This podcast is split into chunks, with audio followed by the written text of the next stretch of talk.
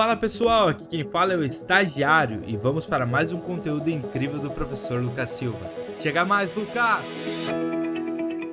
Salve, salve rapaziada, sejam muito bem-vindos. Estamos aqui ao vivaço na nossa primeira aula do primeiro módulo que a gente vai falar sobre Conselho Monetário Nacional, o grande chefe de todo o sistema financeiro nacional.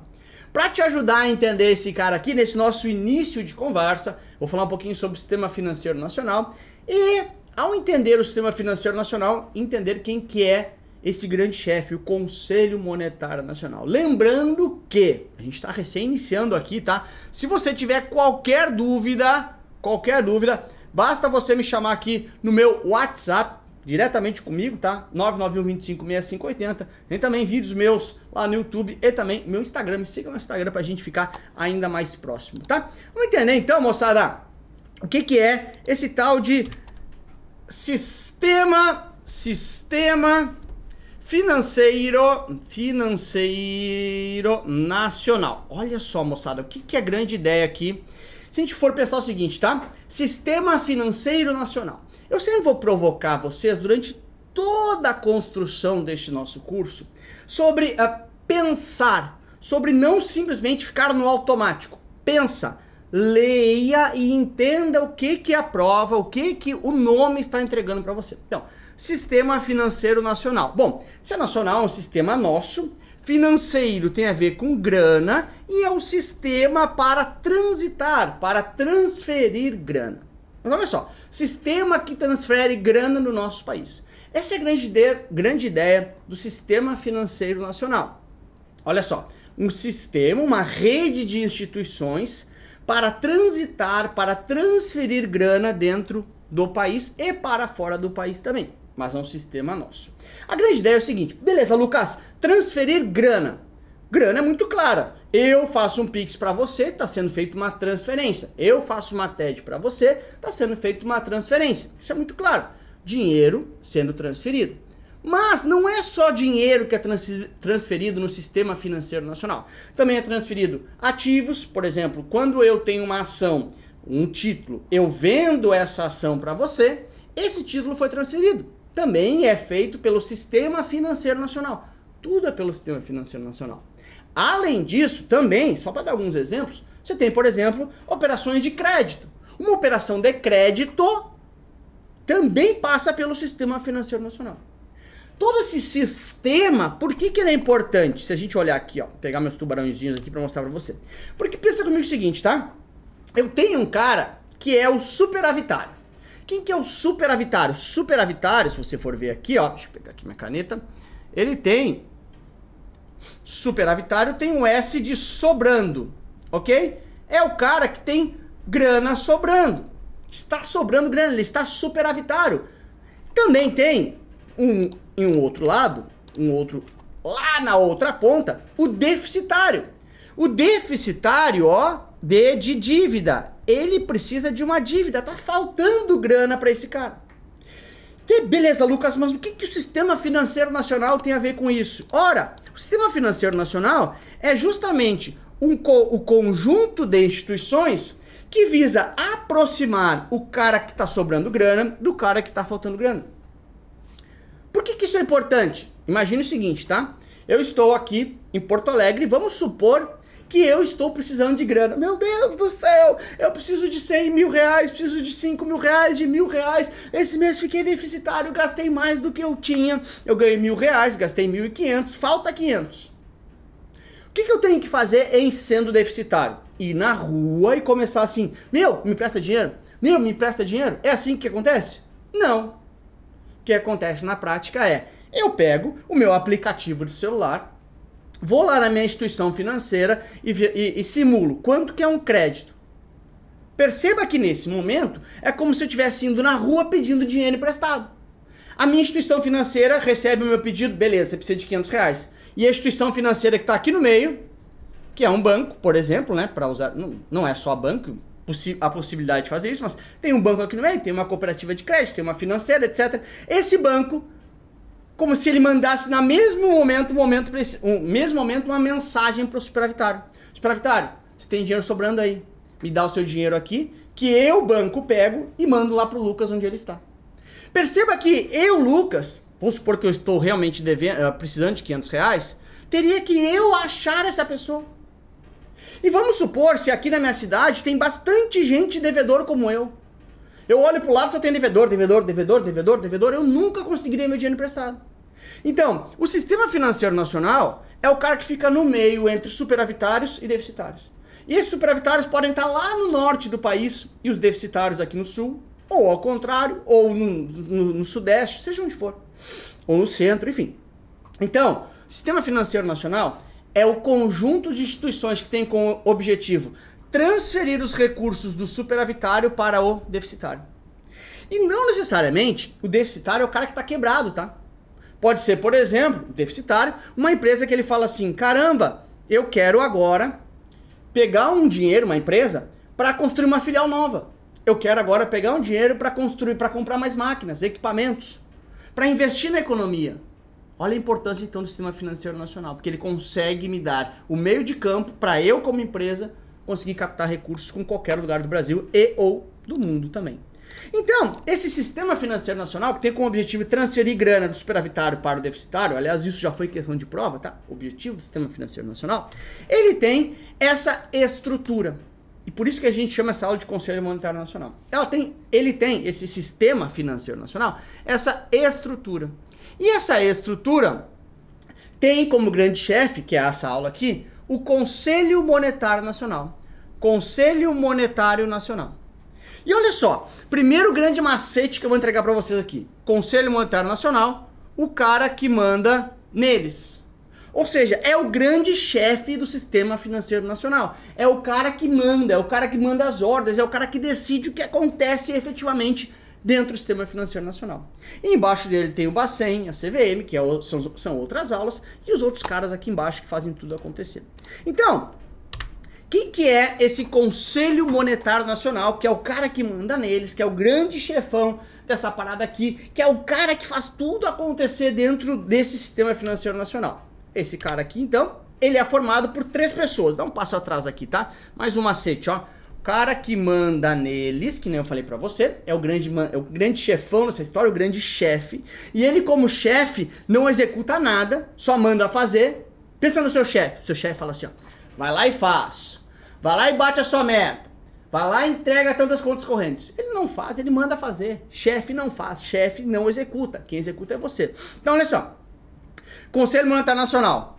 Cara que manda neles. Um, dois, três. Três letras for, formado, portanto, por três pessoas também. Quem são essas três pessoas que formam esse conselho? Tá? Como conselho não é uma única pessoa. O presidente desse conselho, alguém tem que mandar na parada, senão fica muita, muita bagunça, é o ministro da Fazenda. Antigamente era ministro da Economia, tá? Atualmente o ministro da Fazenda é o presidente desse conselho. Formado também pelo ministro do Planejamento e Orçamento e pelo presidente do Banco Central. Esses três caras formam o Conselho Monetário Nacional. Esse conselho que dá conselhos, tá bom? Então, bem importante questão. Ah, isso aqui é questão de prova, tá? A formação desses caras aqui é questão de prova. Também questão de prova, e que você tem que entender que ele é 100% normativo. Ou seja, o que quer dizer 100% normativo? Ele não executa. Como eu falei para você, chefe não faz. Ele não executa. Como assim, Lucas? Olha só. Tudo que é conselho, Conselho Monetário Nacional, um conselho. Deixa eu te dar um conselho. Filho, tá frio, leva um agasalho. Filho, vai chover, leva um guarda-chuva. Filha, Use tal roupa para tal dia. Você está dando conselhos. Você, quem é que executa? A pessoa. Então, o conselho, ele apenas dá diretrizes. Quem executa é o Banco Central e a CVM. Quem executa são os filhos, tá? Filho, leva guarda-chuva, vai chover? Quem leva guarda-chuva é seu filho, não é você. Um conselho, você não executa. Beleza? Então, vamos lá aqui, 100% normativo, questão de prova, tá? O que, que ele faz? Antes de você ir copiando, aliás, a gente mandou aí a apostila no grupo, né? Mas antes de você ir copiando, mais importante de ficar decorando cada uma das funções é você entender. Observe, orientar a aplicação dos recursos das instituições financeiras. Instituição financeira, você vai ter que fazer nesse e nesse caminho. Desce dessa forma os seus recursos aplicados. Observe, Conselho, use guarda-chuva, use moletom. Eu não estou fazendo nada, apenas uma diretriz, um caminho. Zelar, cuidar da liquidez e solvência das instituições. Liquidez e solvência é liquidez, ter dinheiro. Solvência, não quebrar. Cuidar para que as instituições do sistema não quebrem. Coordenar, não é executar, a política monetária, de crédito, orçamentária, fiscal da dívida pública. Ou seja, não estou fazendo, estou coordenando. De novo, não precisa decorar essas coisas, tudo bem? Entende a lógica. Entende a lógica. Disciplinar o crédito nas suas modalidades. Ó, estou disciplinando, não estou executando nada. Fixar diretrizes. Palavra diretrizes, em geral, vem com os conselhos. Conselho, fixar diretrizes e normas da política de, de câmbio e também da compra e venda de ouro. Aí, tá? Então, de novo, voltando aqui, tá? Moçada, não fica se apegando, inclusive, aqui nem tá todas as funções, tá? Porque eu não quero que você fique se apegando. Ah, é isso, peraí, Lucas, volta ali para copiar. Você tem que entender a lógica. E a lógica é, ele não vai executar nada, ele é 100% normativo. Beleza, moçada? Então, é, essa, é isso que você tem que levar para sua prova. E aí, eu sempre vou finalizar a aula com vida real na prova que é uma notícia sobre algo, nem sempre eu consigo achar, tá? Tem, tem algumas aulas que eu não vou achar, mas uma notícia sobre algo da nossa aula. Então, olha só. Conselho Monetário Nacional define meta de inflação em 3% para 26% e altera regime para meta contínua a partir de 25%. Aí o ministro, que é o ministro da Fazenda, de novo, ah, Lucas, trocou o ministro, está desatualizado. Não, cara. A prova nunca vai perguntar quem é o ministro. Prova que é que você entenda é conceito. Mas o ministro, quem que é o presidente do Conselho Monetário Nacional? O ministro da Fazenda. Então, o ministro diz que metas de 24 e 25 foram metidas 3%. Então, observe, tá? CMN determina a meta. Meta de inflação. Cabe ao Banco Central bater essa meta.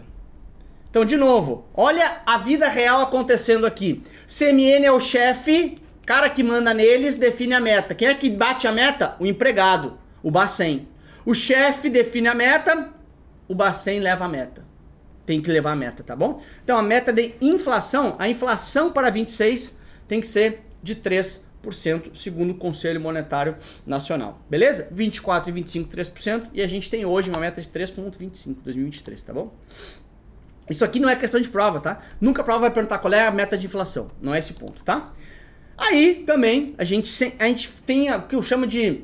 É, são três partes do aprendizado: a teoria, que a gente passou, a vida real, para você ver isso acontecendo na prática, e a questão, como a prova pede. Então vamos lá. O sistema de metas de inflação tenta sempre fazer você parar, né, na aula gravada, parar e você resolver, tá bom? Parece fácil, por quê? Porque a gente acabou de ver o tema. Faz na prova lá e é realmente fácil, tá? Mas são questões que você não pode perder ponto. O sistema de metas de inflação foi implementado em 99 para dar ao mercado uma maior segurança sobre os rumos da economia. Nesse tipo de sistema, no Brasil, a meta de inflação é definida por quem? Então, quem define a meta, de novo, é, parece muito fácil, mas é porque a gente recém viu. Mas a ideia é consolidar mesmo. Então, no Brasil, a meta de inflação é definida por quem? pelo cara que manda neles, do grande chefão do sistema financeiro nacional, que é justamente o Conselho Monetário Nacional. Tá bom? Cabe ao empregado, empregado entre aspas, né? Porque ele ganhou até autonomia, mas né, nossa brincadeira, nossa analogia aqui, tá?